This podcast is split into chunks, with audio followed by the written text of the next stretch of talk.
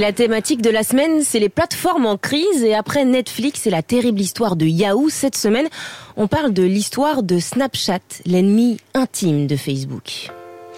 Fin 2010, Evan Spiegel a 20 ans. Mais il n'est pas au top du top. Lui, le frat boy des beaux quartiers de Los Angeles, étudiant à Stanford comme les futurs boss de la Silicon Valley, ne vit pas sa meilleure vie. Il a tenté de lancer un business futur freshman pour faciliter les dossiers de candidature à l'université sur Internet. 2500 dollars plus tard, c'est un échec et puis sa meuf l'a largué. Alors il a un peu le moral comme les tomates écrasées au fond du sac. Mais son pote Reggie Brown, un fêtard du genre un peu playboy des fonds marins, lui pitch une idée qu'il a eue une appli, une messagerie photo où tout disparaît au bout de 24 heures. Clairement, c'est une idée de mec qui veut recevoir des photos de tétons arrogants et envoyer ses parties à des filles sans laisser de traces. Evan, qui malgré son échec euh, d'entreprise a quand même une petite expérience et des stages dans des gros business, comprend le potentiel du bail et se dit qu'en réalité, au-delà de juste envoyer des nudes, en toute quiétude, un des aspects relous d'Internet et de Facebook, c'est que tout semble gravé pour l'éternité. La moindre photo un peu bourrée peut te hanter et ça ne te donne pas le droit à l'erreur. Alors une messagerie éphémère te redonne un peu de liberté pour t'exprimer. Evan définit les grandes lignes du projet. Et avec Reggie, son pote, il décide de se partager tout à 50-50 si un jour il gagne du fric. Persuadé que c'était une idée qui pourrait valoir des millions. On verra qu'ils se sont trompés puisque, en fait, ça va valoir des milliards.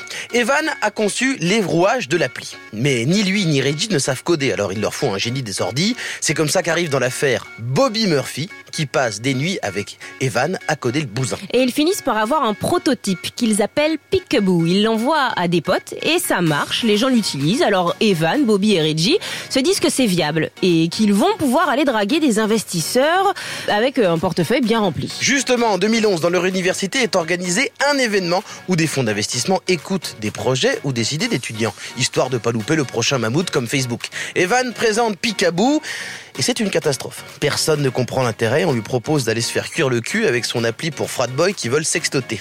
Histoire de, de, boucler la boucle des mauvaises nouvelles, on leur envoie une lettre d'avocat qui leur déclare qu'ils sont en faute car le nom Peekaboo est déjà déposé par une boîte de téléphonie. Oh merde Oh c'est con ça des débuts assez difficiles pour euh, leur application, mais ça ne va pas décourager nos trois lascars. Evan est convaincu d'avoir une idée qui vaut une montagne de dollars. Alors lui et Bobby, le gars de l'informatique, se sortent les doigts du cul et changent de nom. Picaboo devient Snapchat, avec un logo jaune fluo pour se démarquer de Facebook et Insta. Et Evan tente tout pour en faire parler de son appli. Il envoie des mails à tout le monde, contacte des blogueurs influents et distribue même des flyers dans les centres commerciaux, pendant que Bobby, lui, euh, améliore le produit. Tandis que Reggie qui a eu l'idée de départ, ne fout strictement rien, à part faire la teuf. Alors, après de multiples prises de tête entre les trois fondateurs, Evan et Bobby changent tous les mots de passe, Reggie se retrouve viré, il reviendra, mais on en parlera après.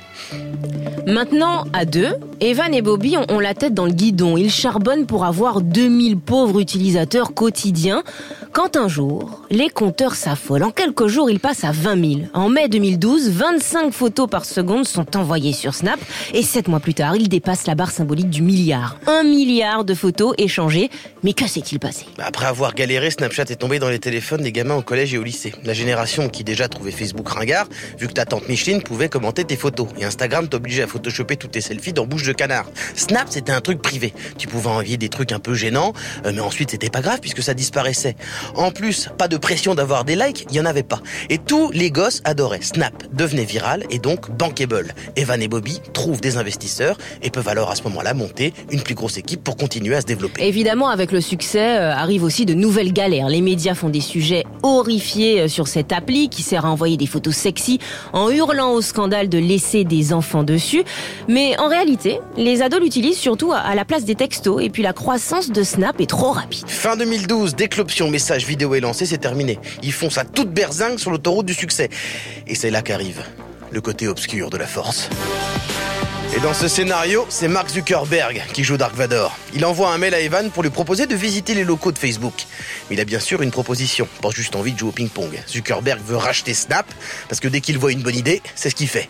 Et le deal, c'est qu'Evan et Bobby sont toujours les boss, hein, ils peuvent faire ce qu'ils veulent, mais avec les moyens techniques de Facebook. Evan et Bobby déclinent poliment. Et Mark leur met alors un petit coup de pression en leur montrant Poke, une nouvelle appli qu'il a développée et qui est exactement la même chose que Snapchat, en leur disant tant pis. On aurait pu collaborer, maintenant je vais juste vous fracasser avec ma copie de votre business. Evan et Bobby tiennent beau, en gros ils disent à Marc Présente ta zone, ici c'est ma zone.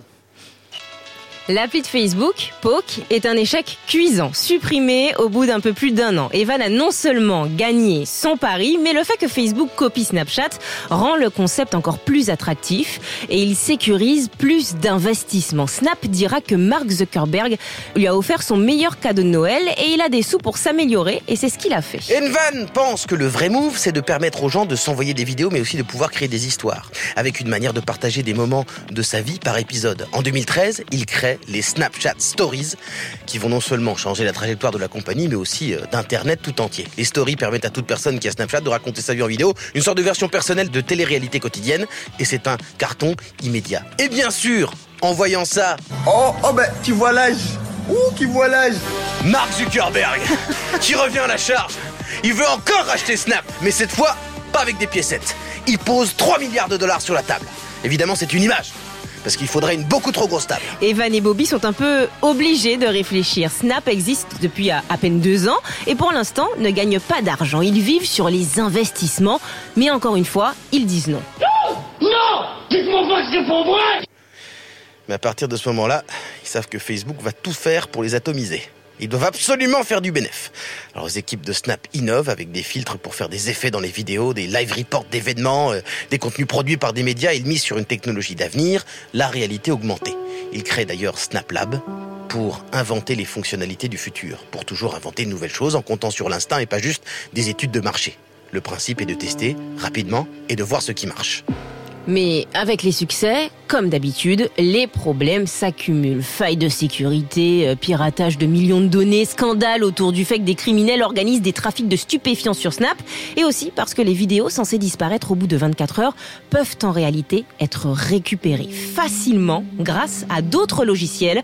Snap tout le temps sous le feu de la critique. En 2014, en plus, c'est Evan Spiegel qui se retrouve dans une sauce internationale, puisque sa boîte mail est hackée et des centaines de messages haineux, misogynes, racistes, homophobes sont publiés. On sent que ce sont des mails d'un étudiant bourré, il s'excuse platement en disant qu'il a honte, mais ça reste un sale coup, et puis au-delà d'image, Snap n'a toujours pas de vrai business model rentable. Alors petit à petit, Snap intègre de la publicité avec des filtres sponsorisés et d'autres possibilités de monétiser le contenu. Mais ce qui devait arriver arriva. À force de donner des coups d'épée, le chapeau de Snap tomba, Facebook, qui pendant deux ans a tout fait pour copier l'appli la plus populaire chez Desjardins, a fini par toucher, en août 2016, Instagram lance aussi les stories.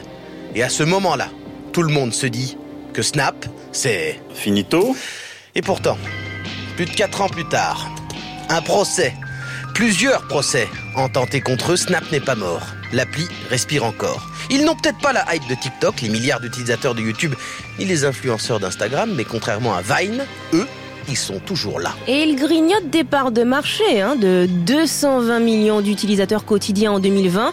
On est passé à 293 millions en 2021 et 350 en 2022. D'ailleurs, on parle d'eux pour l'avenir car ils n'ont pas misé sur le métaverse, mais la réalité augmentée.